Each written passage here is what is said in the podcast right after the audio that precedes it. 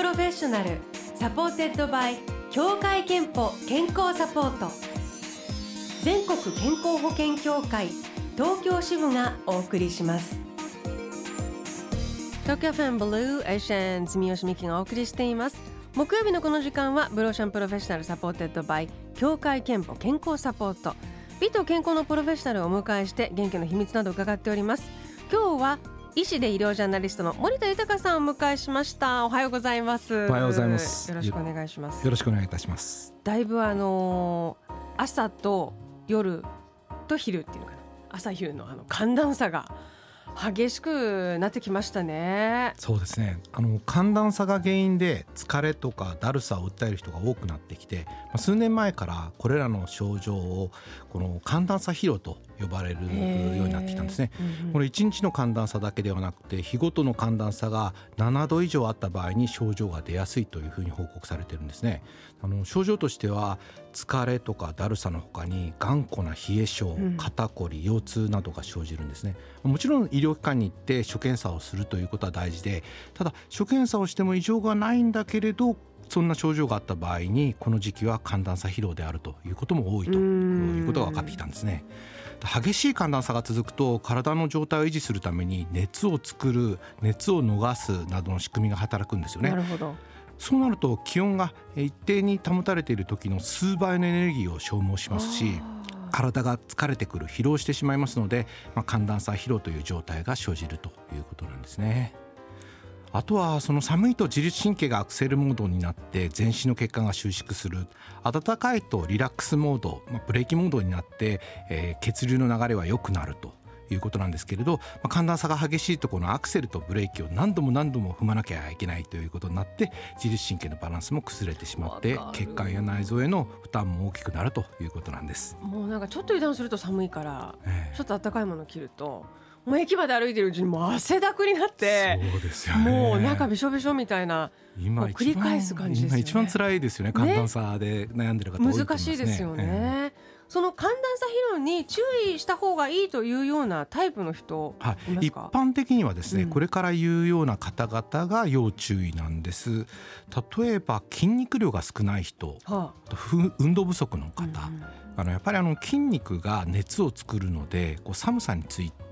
あのがあるに時にですね熱を作ることが苦手になってしまうというようなタイプの方は注意が必要です。あとデスクワークが多い方とかパソコンとかスマホなどを使いすぎている方、えー、こういう方はですねやはり寒暖差に慣れていなかったりとか、まあ、自律神経がいつもアクセルモードになっているということで、血管が収縮してしまうということですね。まあ、その他あの行動パターンとしてせっかちだったり、早口だったり同時に2つのことをしようとすると。まあ、こういった、まあまあ、あのいわゆる仕事ができる方に多いんでしょうけど秘書さんにも多いかもしれない、そうですね、えできる秘書さんに多いですね。こういう方々は自律神経がいわゆるアクセルモードといって、えー、交感神経がいつも活発に働いているので、え冷え性などの症状が出やすいということですね。そうなんだ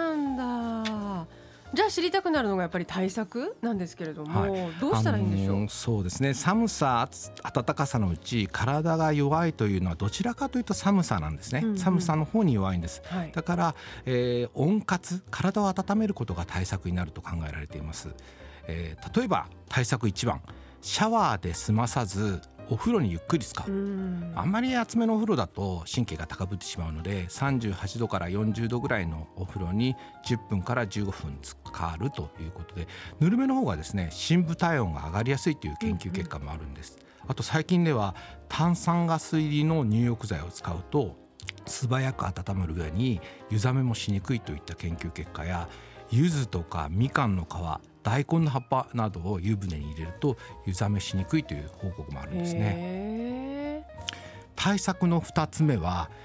いわゆる手首足首をしっかり温める。あ出た3つの首ね。ええー、あの手足とかあの手の先とか足の先だけを温めるんではなくて太めの血管が走っている手首とか足首まあ場合によっては首周りですねこれを温めることも血液を温めるという意味でとても重要です。で3番目は運動ですけれど運動もですねこう激しい運動をすると、かえって疲れたり自律神経のモードをアクセルモードにしてしまうのでいわゆる掃除ですとか洗濯とか階段というのがキーワードなのかなと思います。へ階段の上り下りとかで大丈夫ってことですね？そうですね。あの本当にあの、えー、軽めの運動をすると自律神経のバランスが整うと考えられています。例えばあのエレベーターとかエスカレーターはできるだけ使わないで階段を使うということでも、うん、あの自律神経のバランスが良くなってこの寒暖差疲労対策になるというふうに考えられていますね。電車の中で座らないっていうのもいいかなと思いますけど食べ物は何か食生活の対策ってありますか、はい、まあ、全般的に温かいものを食べるということは大事なんですけど私がお勧めしているのは鶏の胸肉ですね。鶏の胸肉とかささみにはイミダゾールジペプジドというアミノ酸が含まれていて、うんうん、疲労を改善させる効果があるということが分かってきましたので、まあ、この季節食事に取り入れたいと思います。ももじゃダメなんですか？あ、もにも含まれています。あの 胸肉の方があの含有量が多いというだけで、そうなん鶏肉全般に含まれてますので、面白い好きなのでいいと思いますね。さらにですね飲み物でこれ私がずっとここ10年ぐらい飲んでるんですけど、うんうん、生姜ココアっていうのがおすすめです。この滋賀県立大学からの研究でココアが下半身を温めてくれて、うん、生姜が上半身を温めてくれると報告されています。で私はねココアに生姜をこうすって飲んだり、まあ、あの生姜の乾燥生姜のパウダー入れたりして飲んだりしてますけど、まあこまあ、場合によってはですね足だけ冷えるという人はココアを飲む。生姜あの手足が冷えあの手だけが冷えるという人は生姜を飲む。区別してもいいかなと思いますけどね。面白いな。なんかなんでそんなね違うのか。面白いですね。あとあの私もそうなんですけどこの季節この寒暖差で鼻水とかくしゃみでもこう鼻の粘膜がカビになっちゃって1回で始めるとその日もああ今日この日だみたいになっちゃうことがあるんですけど。あのこれもですね鼻の寒暖差疲労と言われているものかと思います。うんうん、あの正式な病名は、え血管運動性鼻炎まあ、俗に寒暖差アレルギーと呼ばれるもので、まあ、鼻の粘膜にある血管が寒暖差のために収縮と血拡張を繰り返して働きが衰えてしまうんですね。ですから寒暖差がある時になると鼻水が出たりくしゃみなどが出るということです。ただ目のかゆみがないのが特徴で、うんうんうん、目のかゆみがあるとすると、まあ、花粉症などを疑うということですね。でこの鼻の寒暖差疲労に関してはやはりマスクで吸う息の加湿をするとか緩和をするということは大切かなと思いますね。ということで今日は寒暖差疲労、えー、その対策についても詳しく伺っております。後半はリスナーのあなたの健康の秘訣にアドバイスをいただきましょう。後半もお願いします。お願いします。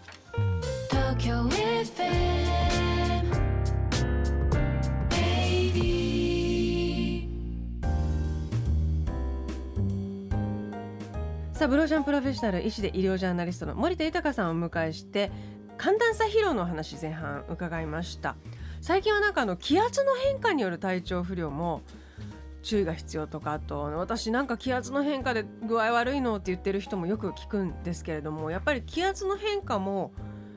体調と関係ありますか、ね、密接に関係がありますよね、うん、あの台風が来る前になると喘息の発作とかあるいは片頭痛などが現れるあるいは悪化するなんていうのはよく話として聞きますんでこれあの全体的に気象病と呼ばれているものですよね。あの気圧の変化が予想されるような時にはかかりつけ医と相談してあらかじめお薬を増量するとか、うん、あるいは発作が出た時の薬をもらっておくということもいいのかなと思いますね。すね。自分の体調に合わせてこういうふうに天気がなるとこうなるっていうのはある程度ね、はい、あのこう自分でも対処できるようにしとくと不安もちょっと少なくなるかと思います。参考にしてください。さああのリスナーのあなたの健康の秘訣をご紹介しますのでいつものように森田先生からもアドバイスをいただきましょう。えーと、まずは横浜市の主婦くんくんさん。血流がすべてだと思っています。リラックスタイムには体ゆらゆらさせ脱力。それから足裏ふくらはぎ腕など日常生活で酷使している部分を血流を意識して優しくマッサージ。ぎゅうぎゅうやると筋肉が緊張するので力入れすぎないようにしています。いただいています。これ血流とか血の巡りとても大切なお話だと思いますね。寒かったりとか緊張していたり、うん、あるいは精神的ストレスがあった時っていうのはどうしても血管が収縮しますので血液の流れ血流が悪くなるんですよねで血流が悪くなることでさまざまな病気につながるということも分かってきました、うん、あの脳の病気や心臓の病気、えー、場合によってはがんにもこの血流が関係しているということも分かりつつありますんで、まあ、あの体をゆらゆら揺すったりとかあるいはあの優しくマッサージするというのは、うん、あの血液の巡りを良くして、えー、心身ともの健康につながるというふうに思いますね。素晴らしいですね。えー、続きは横浜市の44歳猫ちゃんさん。去年から始めたのが空手です日常的に筋肉を締め体を硬くするしているようになったことや先生の姿を見ているとあんな風に綺麗な立ち姿になりたいと思うようになり姿勢が良くなった気がします。といただいています。かっこいいです。憧れます。空手いや空手この姿勢をきれいに律するものだと思うんですけどこれ精神的にも肉体的にも健康につながるのかなと思いますね。あのより立派な自分の姿をこう意識すると、まあ、先生の姿を見ながら自分もこうありたいというふうにこう目標が定まりますよね。でその体になっていくそんな姿になっていくってことが誇りにもつながるし自分の自信にもつながるということになります。あとは姿勢よく歩いたりとか運動することは、まあ、カロリー消費量も高めますし代謝も高めますしあとあの関節への負担も少なくしますので、まあ、体への健康にもつながるということであ空手とかですね合気道とかは非常におすすめなあスポーツかなと思いますね。の肩かっこよかったですからね。かっこいいですよね、えー、何よりも。桜市の25歳クラゲさんから夏だけではなく冬でも麦茶を愛飲しています冬なのでレンジで温めて飲むんですホット麦茶は冬の水分補給にぴったりです。おお麦茶ってなんか夏のイメージがありましたけども。ホット麦茶。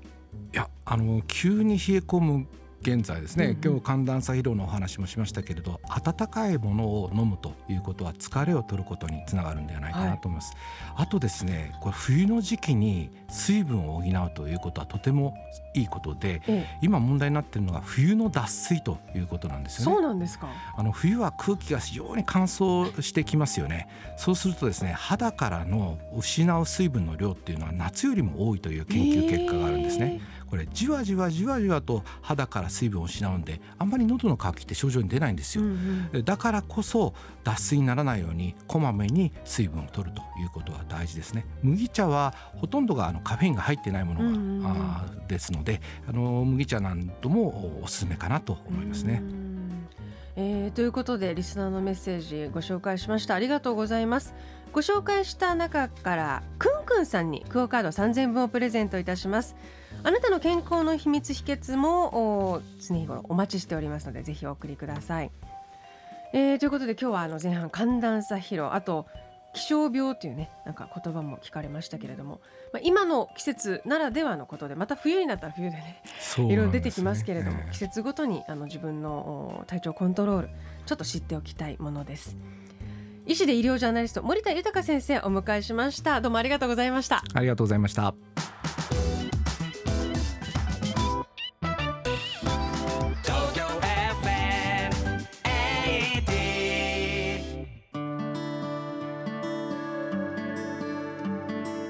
あなたの健康をサポートする協会憲法東京支部からのお知らせです。日本人に多い病気糖尿病。そのリスクの多くは生活習慣の改善で減らすことができます。糖尿病管理には食事だけではなく運動も大切です。ウォーキングなどの有酸素運動や筋力トレーニングはインスリンの効き目を良くし血糖値の改善につながります。簡単な運動を毎日の生活に取り入れてみませんか？